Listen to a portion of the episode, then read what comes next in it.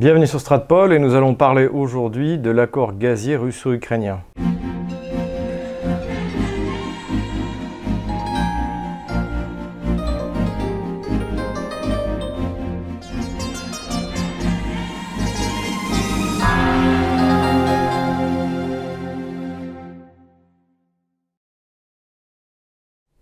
Nous l'avions dit dans notre vidéo de la fin de l'année 2018 que l'Ukraine affronterait en 2019 différents euh, murs, différentes difficultés qui allaient euh, profondément reconfigurer l'Ukraine du point de vue politique et économique.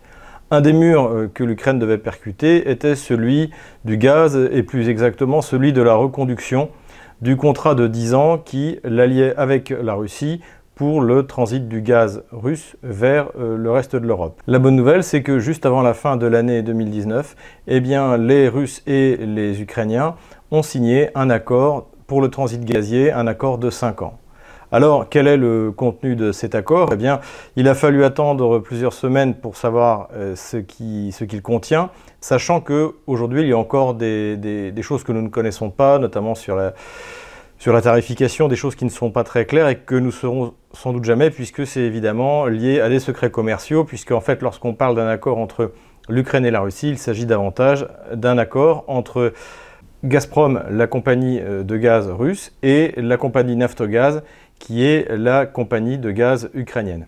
Pour être plus exact, en fait, l'accord aujourd'hui implique deux sociétés ukrainiennes, puisque, comme nous l'avions déjà expliqué, l'Ukraine a été obligée de séparer la partie euh, gaz et la partie euh, transport du gaz. Donc l'accord qu'a signé la Russie est un accord avec cette nouvelle structure. Cependant, Gazprom a conservé Naftogaz comme agent dans sa relation commerciale avec la nouvelle structure euh, ukrainienne de transit du gaz. Qu'y a-t-il dans cet accord selon ce qu'on peut en savoir? Eh bien, l'Ukraine n'a pas obtenu la signature euh, d'un accord de 10 ans, puisque, encore une fois, l'accord précédent avait été signé en 2009 et il était question pour l'Ukraine, bien sûr, à son avantage de reconduire euh, pour 10 ans avec euh, des, garanties de transit. Donc cet accord, finalement, se limite à 5 ans.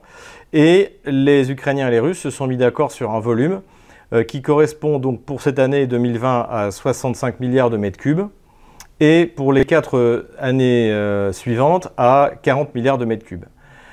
Là, c'est un premier coup dur pour l'Ukraine, puisque, eh euh, par exemple, en 2019, le, transit du gaz a atteint, euh, selon les, chiffres, entre 80 et 90 milliards de mètres cubes. Donc évidemment pour l'Ukraine le, coût est dur puisque eh euh, d'ici un an les revenus liés au transit de gaz vont diminuer de moitié. Selon les chiffres qu'on avait, le transit du gaz euh, rapportait à l'Ukraine 3 milliards, quelquefois un peu plus, euh, de dollars par, an. C'est-à-dire, ben, évidemment, c'est pas grand-chose pour des pays comme la France ou, ou, pour la Russie, mais pour un pays du tiers-monde comme l'Ukraine, 3 milliards, eh c'était entre 2 et 3 euh, du PIB ukrainien. Donc évidemment, c'est une perte sèche et, en plus, il faut voir que eh bien, 5 ans, c'est déjà demain et que dans 5 ans, euh, la Russie aura accès donc au transit du gaz ukrainien eh bien, au tarif du marché. C'est-à-dire euh, ne sera plus tenue par aucun contrat de faire transiter tel volume de gaz par le réseau ukrainien.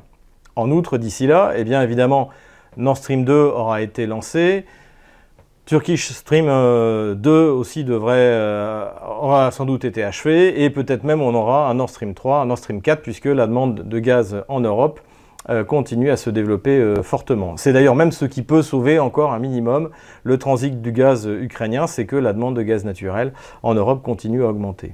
Les Russes ont obtenu aussi quelque chose d'important, c'est que désormais, ils ne sont responsables que de livrer le gaz à l'Ukraine. Et c'est-à-dire que si jamais il manque du gaz à l'autre bout au moment d'arriver euh, en Europe, eh euh, ce sera la partie ukrainienne qui sera responsable. On se souvient dans les crises du gaz précédentes, 2006 de mémoire et 2009, eh bien, euh, lorsque l'Ukraine avait siphonné le gaz russe, l'Union européenne n'avait pas voulu prendre parti et voulait essayer de faire en sorte que les Ukrainiens et les Russes euh, règlent ça euh, de leur côté. Et finalement, l'Union européenne avait dû intervenir puisque cela mettait en danger l'approvisionnement de gaz de, des, pays, euh, européens. Donc ça aussi, c'est une, une, victoire pour la Russie.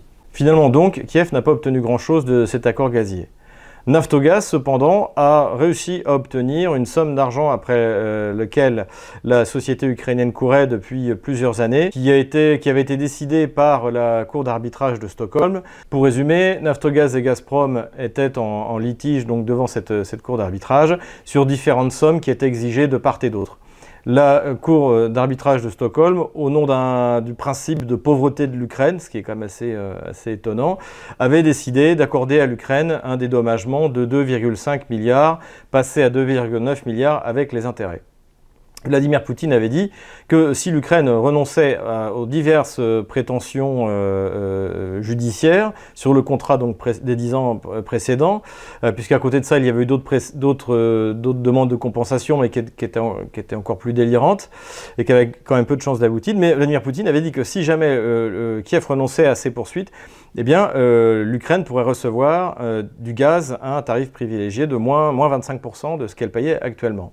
Kiev n'a pas choisi cette euh, solution et a préféré euh, recevoir les 2,9 milliards, bon que la Russie de toute manière, euh, même s'il est vraisemblable que la décision de la Cour d'arbitrage de Stockholm avait été largement influencée, alors soit, par des pressions politiques, soit par la corruption, hein, puisque les instances internationales sont de plus en plus corrompues, que ce soit pour le pour la lutte antidopage ou, euh, ou, euh, dans le cas la, Cour d'arbitrage de Stockholm, eh bien, euh, finalement, Gazprom s'est résolu à payer ces 2,9 milliards et en revanche, il n'y a eu aucun accord sur le prix du gaz tel qu'il devait être donné à l'Ukraine, puisqu'encore une fois, l'accord porte sur le prix de transit du gaz vers l'Europe.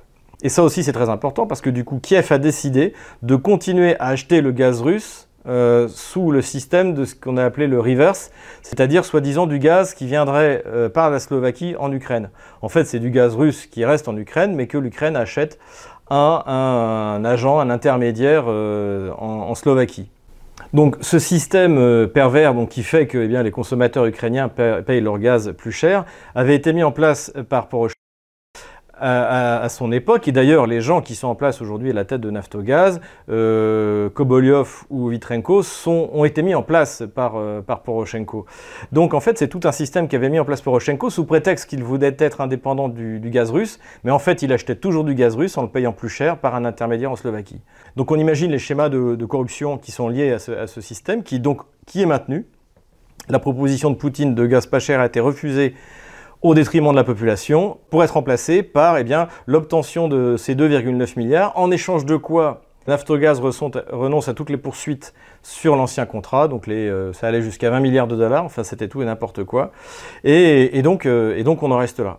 Comme l'a rappelé euh, Kozak, le vice-premier ministre chargé de, ce dossier, vice-premier ministre russe, eh bien 3 milliards pour Gazprom, c'est une goutte d'eau dans l'océan, mais il est évident que pour un, pour un pays euh, comme l'Ukraine, c'est une somme importante. Encore une fois, ça représente entre 2 et 3% euh, du PIB. Ce qui est certain aussi, c'est que Gazprom récupérera cet argent et fera varier le prix du gaz vendu euh, à l'Ukraine tôt ou tard en fonction de, cet, argent, cet argent récupéré. Comme nous l'avions supposé dans une de nos précédentes vidéos à la fin de l'année dernière, il y a eu un énorme bonus qui a été distribué au cadre de Naftogaz à hauteur de 25 millions de dollars. Ce bonus a dû faire la joie eh des cadres de Naftogaz que nous avons cités, mais également les sociétés de lobbying américains qui ont travaillé sur ce dossier. La rumeur court, mais je le présente bien comme une rumeur, que de toute manière ce système Poroshenko qui a été mis en place sert aussi à euh, rétribuer euh, grassement les anciens dirigeants de l'époque de la direction ukro-nazie de, l'Ukraine, donc sous, sous, Poroshenko. Et on cite des noms comme euh, Poroshenko, Paroubi, Turchinov, Yatsenuk, Avakov. Voilà, donc tout le monde, tout le monde s'est servi et comme je vous l'ai dit, malheureusement au plus grand détriment de la population ukrainienne, mais qui euh, visiblement ne trouve rien à redire à, cette situation. Avant de conclure cette vidéo, quelques informations donc sur la construction des gazoducs russes.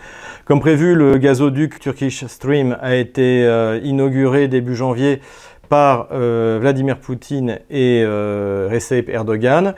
Était également présent les bénéficiaires donc du prolongement de, ce gazoduc, c'est-à-dire euh, euh, Borisov, le Premier ministre bulgare, et le président serbe Vucic. Donc rappelons-le, après le raccordement à la Serbie, eh bien, euh, Turkish Stream desservira la Hongrie, et sans doute, sans doute l'Autriche. Et d'ailleurs, cela s'est fait immédiatement sentir dans le volume de transit à travers l'Ukraine, puisqu'il a été réduit de, de, de 5 fois encore une fois, cela ne remet pas en cause euh, l'accord de transit qui a été signé et cette année, il y aura encore 60 euh, milliards de mètres cubes qui, seront, euh, qui passeront par l'Ukraine.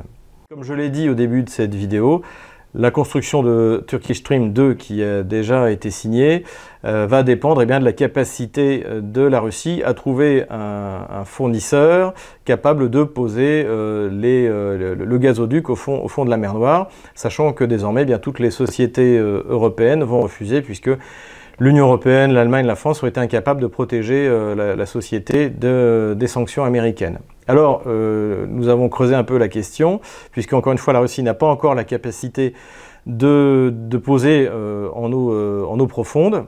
Il existe dans le monde sept sociétés capables d'accomplir ce genre de travail, dont une chinoise, contrôlée par l'État chinois, et une indienne. Donc, a priori, une solution existe.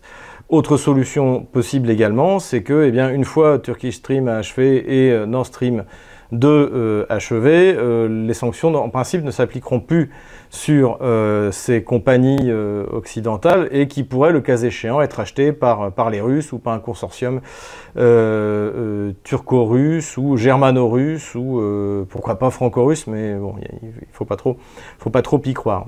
En tout cas, des solutions existent et la Turkish Stream 2 devrait être construite avant la fin du contrat actuel qui a été signé, encore une fois, entre la Russie et l'Ukraine.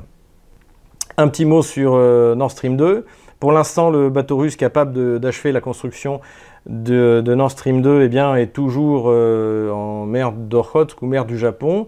Visiblement, les Russes attendent la, signature et les décisions ultimes qui seront prises par Donald Trump, puisque en fait après la signature de Donald Trump, il y a 30 euh, jours pour que le gouvernement euh, américain propose ce qu'il va sanctionner, de quelle manière il va sanctionner. Donc visiblement, il y a du côté russe toujours un espoir d'obtenir l'autorisation de terminer Nord Stream 2.